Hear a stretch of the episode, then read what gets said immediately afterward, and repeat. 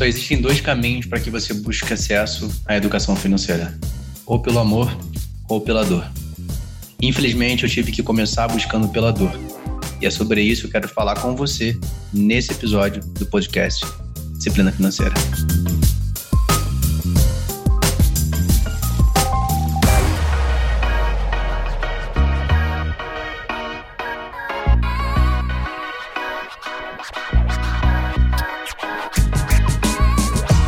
Seja muito bem-vindo e muito bem-vinda a mais um episódio do podcast Disciplina Financeira. E hoje, esse episódio marca o início da segunda temporada. Eu fiquei um tempo sem aparecer por aqui, mas eu quero te falar que foi por um ótimo, um excelente motivo. A gente reestruturou o projeto. A gente não só reestruturou, mas principalmente melhorou novos equipamentos, tecnologia e principalmente uma mudança na programação que você vai curtir, eu tenho toda certeza. Você lembra que o nosso foco aqui é falar sobre finanças pessoais, investimento, empreendedorismo e principalmente vida real. E por isso agora a primeira mudança é sobre o horário. Nossos episódios sairão sempre às quartas-feiras pela manhã em qualquer plataforma aqui agora. Você está ouvindo? A gente está em todas, então não deixa de ouvir. E principalmente o formato dos episódios. A gente vai ter dentro do podcast Disciplina Financeira um conteúdo que vocês, você que me segue lá nas redes sociais, arroba Rafa Imediato, você escolheu usar também como nome Café com Rafa. A gente vai ter um quadro onde eu trago empreendedores, empreendedores que estão próximos de mim, que eu conheço a história e que principalmente conseguiram sobreviver e muitas vezes crescer em cenários de pandemia. Eu quero trazer essas histórias, histórias reais, de quem vai poder compartilhar um pouco da vida que ele tem com você que está aqui ouvindo. Além disso, a gente vai ter um outro quadro com algumas grandes empresas que possam trazer conteúdos para contribuir com o seu conhecimento e com a realidade financeira que você tem hoje. Então, dado esse disclaimer, vamos para o episódio de hoje que vai falar sobre uma pergunta que eu recebi da Júlia lá nas minhas redes sociais, que ela perguntou: como você construiu a consciência financeira que você tem hoje. Eu quero contar um pouco da minha história para que você entenda como tudo isso aconteceu e como eu cheguei até aqui. Vamos embora, vamos juntos.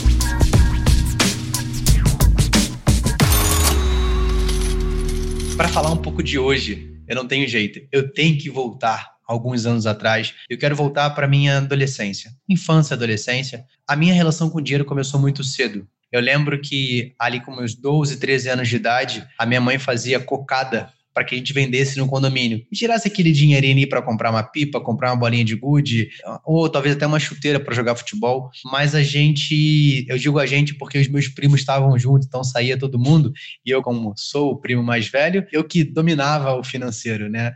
Desde cedo eu já gostava, acho que eu já gostava disso, mas não sabia. Mas a gente teve muito essa relação de eu tinha que trabalhar para que eu conquistasse. Gosto de falar sobre isso porque às vezes a gente conta uma história de ah, não, porque eu passei tal necessidade. Cara, isso é lindo, isso é maravilhoso quando há essa superação.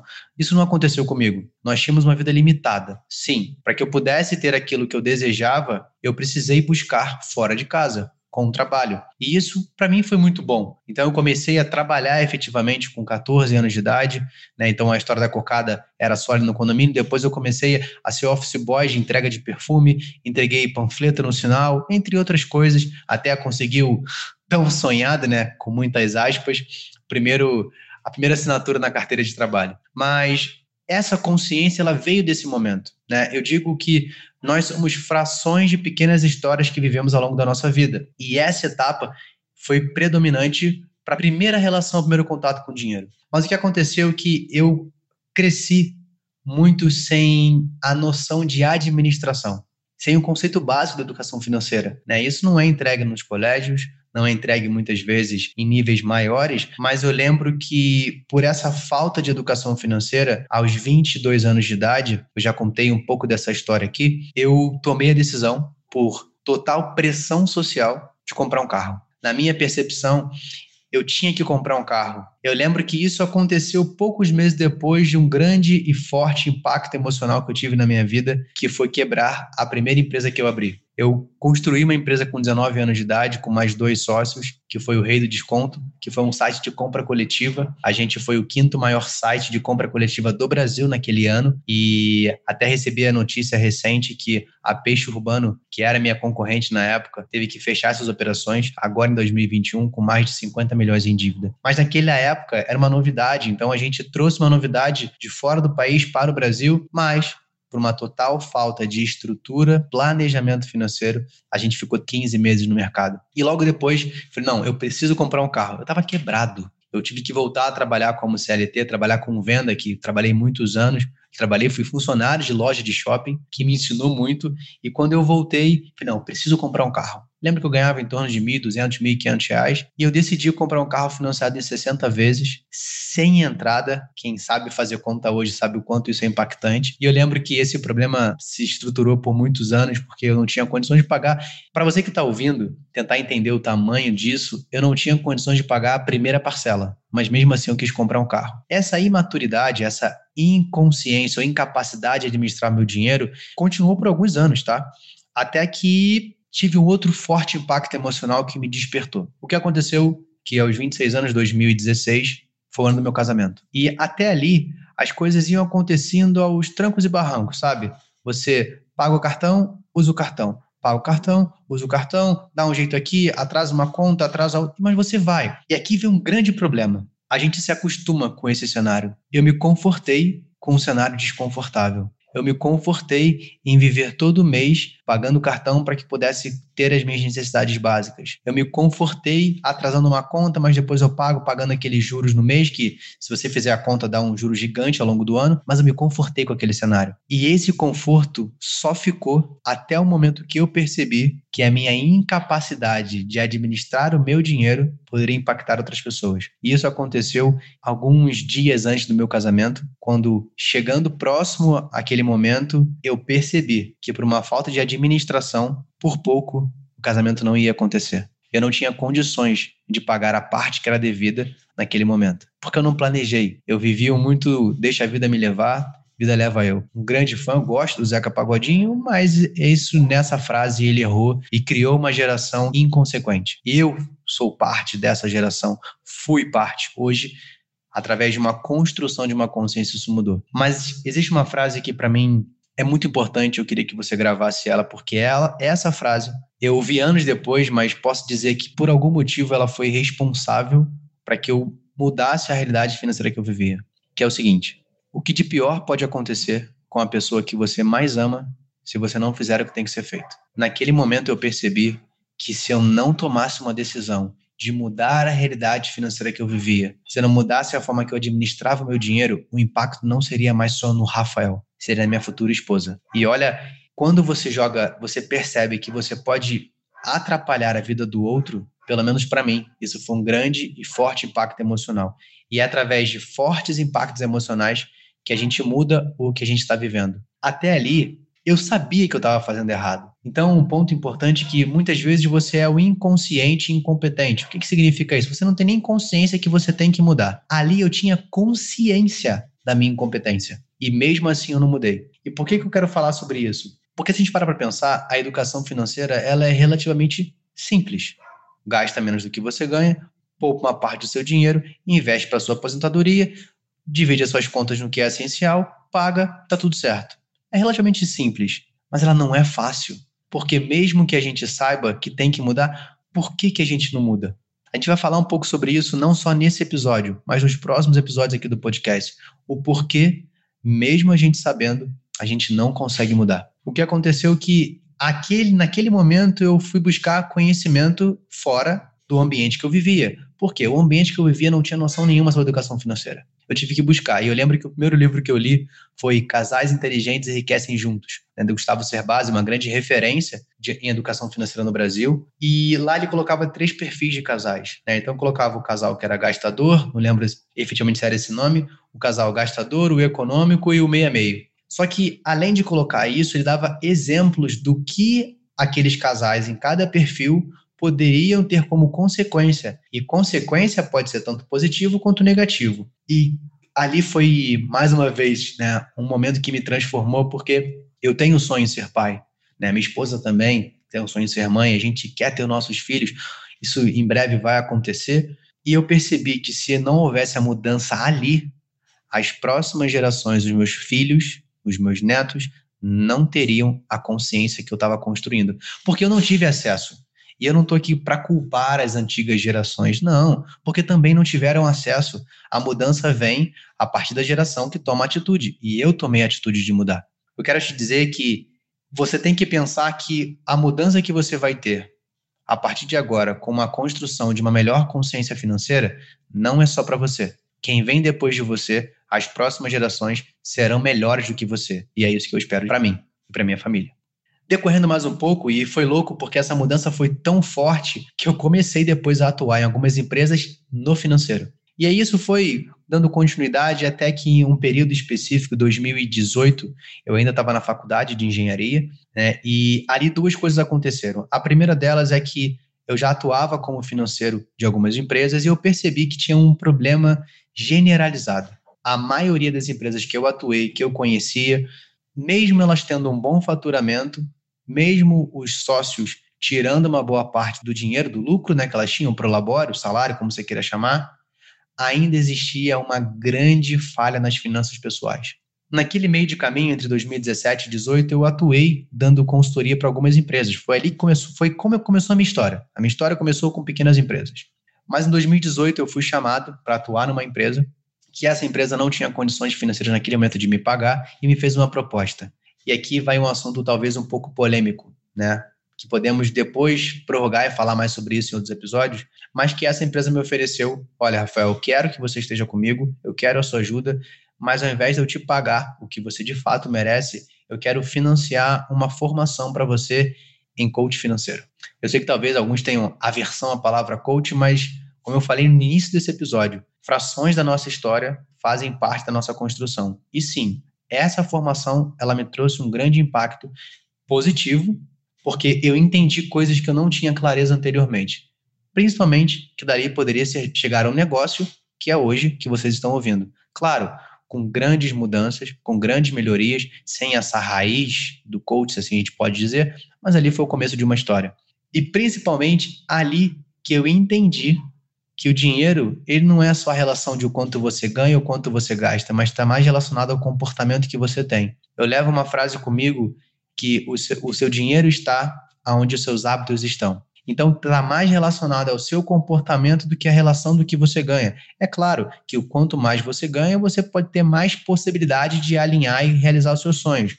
Mas não quer dizer que você não tem que ter também um ótimo controle, que você não tenha que ter clareza sobre seus comportamentos e seus hábitos.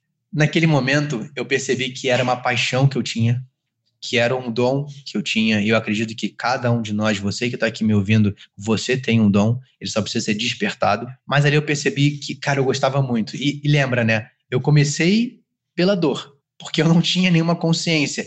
E aqui eu já estava indo para uma construção pelo amor, pela paixão, e sim, porque eu vi que seria um negócio extremamente lucrativo se eu soubesse administrar, gerenciar e aí foi onde começou a minha carreira como empreendedor. Mas tem um ponto aqui que foi uma tomada de decisão muito importante. Eu lembro que eu estava na, na faculdade de engenharia e eu estava numa aula de gestão financeira para empresas. E eu lembro que o Suzano, que era o professor na época, lembra até o nome dele, a fisionomia, e eu estava sentado ali na, no meio da, da sala, ele estava falando sobre montar uma DRE, né, que é uma, um demonstrativo de resultado, um balanço patrimonial das empresas e tudo mais. Eu falei assim, Suzano, queria fazer uma pergunta. Ele, claro, Rafael. Hoje eu atuo com pequenas e médias empresas. Né? Isso aqui está me falando serve também para elas, mas serve muito para maiores empresas. Né? Um plano contábil, uma estruturação maior, um balanço maior, uma DRE, enfim. Aqui na frente da faculdade tem o bar do seu Zé, que a gente vai lá de vez em quando. O seu Zé tem dificuldade na gestão. O que você vai me ensinar nessa aula e nas próximas aulas, eu tenho capacidade de ajudar o seu Zé no negócio e nas finanças pessoais dele? Com toda a sinceridade do mundo, ele diz para mim assim: Rafael, aqui eu vou te ensinar a trabalhar para o seu Zé, não para ajudá-lo a melhorar a gestão do seu negócio, nem das finanças pessoais dele. Eu agradeci pela sinceridade, peguei a minha mochila, levantei e até hoje eu nunca mais voltei para a faculdade de engenharia. Isso aconteceu porque eu entendi que não era o que eu queria fazer. Eu queria ajudar outras pequenas empresas. Eu queria ajudar outros empreendedores. Hoje, dentro do meu negócio, disciplina financeira, a gente tem um projeto que a gente chama de projeto AMEI, em parceria com a Cat Canzano, que é do Descomplicando Sua Gestão. A gente tem uma parceria para pequenas e médias empresas, mais voltada para o microempreendedor individual. E a gente tem, e eu tenho outros projetos, como o projeto RX, como o projeto Em Busca do Tesouro, que é um projeto mais voltado para investimento, e o RX, que é onde você consegue, em 45 dias, dominar sobre as suas finanças e ainda fazer o seu primeiro investimento com inteligência. Mas eu quero te falar que tudo isso aconteceu porque decisões foram tomadas. Lembra? Primeiro eu tomei a decisão de mudar a realidade que eu vivia. Então, eu saí de um inconsciente para um consciente e comecei a estruturar uma competência, ou seja, a dor houve transformação que chegou ao resultado, e esse resultado que foi o meu resultado financeiro, hoje é expandido para que eu possa tocar outras pessoas através do conhecimento que eu, te, que eu tenho e continuo a evoluir. Então, o, o que eu quero te falar que é muito importante que você perceba que houve três passos muito importantes. Primeiro, você tem uma dor. Você tem uma consciência de que você precisa transformar. E você se transforma através daquilo para que você tenha o um resultado. Isso também está relacionado à estrutura, por exemplo, de você montar um bom planejamento. As pessoas olham que não, é só ter uma planilha. Não, existem etapas que você precisa passar. Um planejamento é feito de um plano, de uma análise e de um controle. Coisas que vocês vão acompanhar minuciosamente aqui nos próximos episódios. Mas eu quero te falar que, voltando para a ideia da minha história central, é que não foi uma coisa que eu estalei o dedo Olha, estou aqui agora ensinando. Houve uma construção. Depois da formação em coach financeiro, outras formações foram feitas, outros cursos técnicos foram feitos, outras especializações voltadas não só para entender sobre o dinheiro, mas sobre o seu comportamento.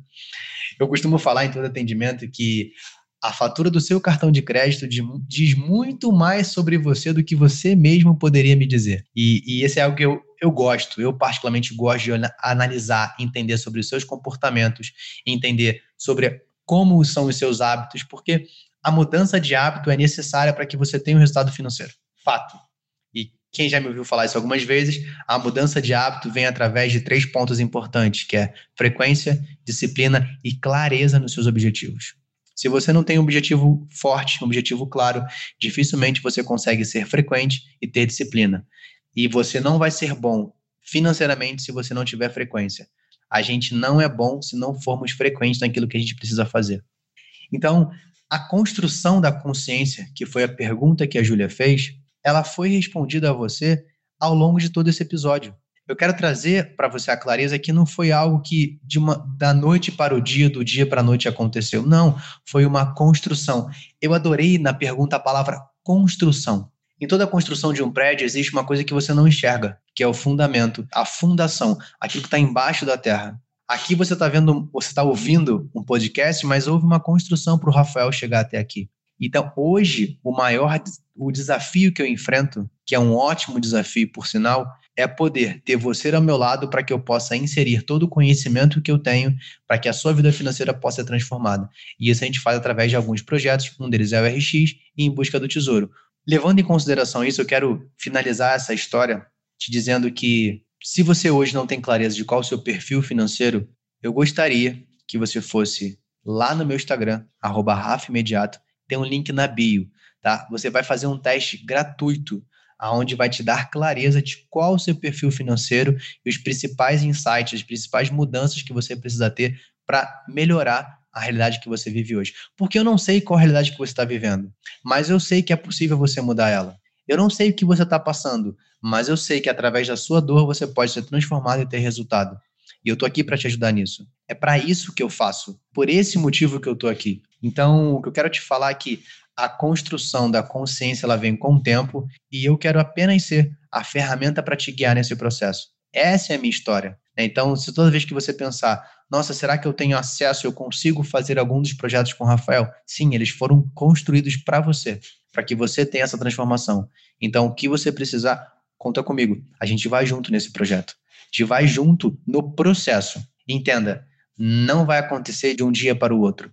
Existe um processo, mas eu vou estar contigo, porque a nossa transformação vem através da nossa fraqueza. Eu só consigo me aprimorar quando eu entendo aonde eu preciso ser melhorado. E como é que eu entendo isso? Admitindo aonde eu sou fraco. Diferente do que você pode ouvir por aí, né, de total performance, e eu posso, eu vou, eu quero, ok. Mas você precisa antes admitir aonde eu sou fraco e utilizar pessoas ao seu redor. Não estou dizendo que tem que ser comigo. Não, jamais. O seu ambiente, quem pode te ajudar? E se eu for uma dessas pessoas que eu possa contribuir para o seu crescimento financeiro, conta comigo.